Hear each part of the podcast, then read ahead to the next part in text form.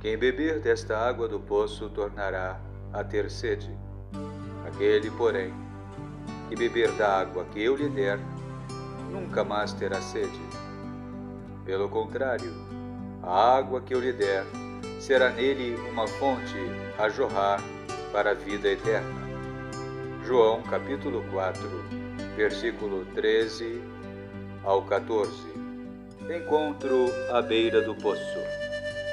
O Evangelho segundo João, capítulo 4, versículo 1 ao 42, conta a história de uma mulher deprimida pelo pecado em sua vida.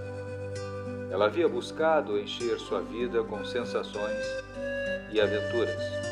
Ela teve cinco maridos, cinco tentativas de uma vida emocionante, cinco decepções.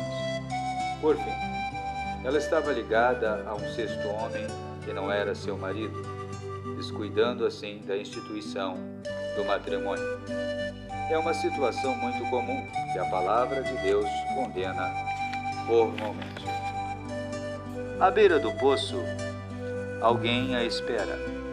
Tem o aspecto de um viajante cansado do caminho, mas é o Filho de Deus. Ele conhece todas as insatisfações e todos os erros dessa mulher. Sua bondade o levou a passar ali, especialmente por causa dela. Dá-me de beber. Ele lhe pede. Que tato para começar e prosseguir uma conversa. Nada de sermão nem de reprovações, mas sim uma promessa. Ele pode dar-lhe o que a transbordará para sempre. Ele lhe dará água que acabará com a sua sede de viver. Mas ele só pode encher um coração purificado. Ele me disse tudo quanto tenho feito. Ela não tem nada a esconder daquele a quem chamou deu Cristo. A mulher de coração vazio, após a breve conversa, sente-se cheia de uma abundância que supera sua própria sede.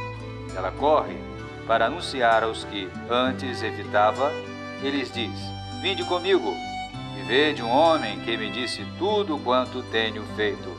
Será este porventura o Cristo? E muitos creram nele por causa da palavra da mulher.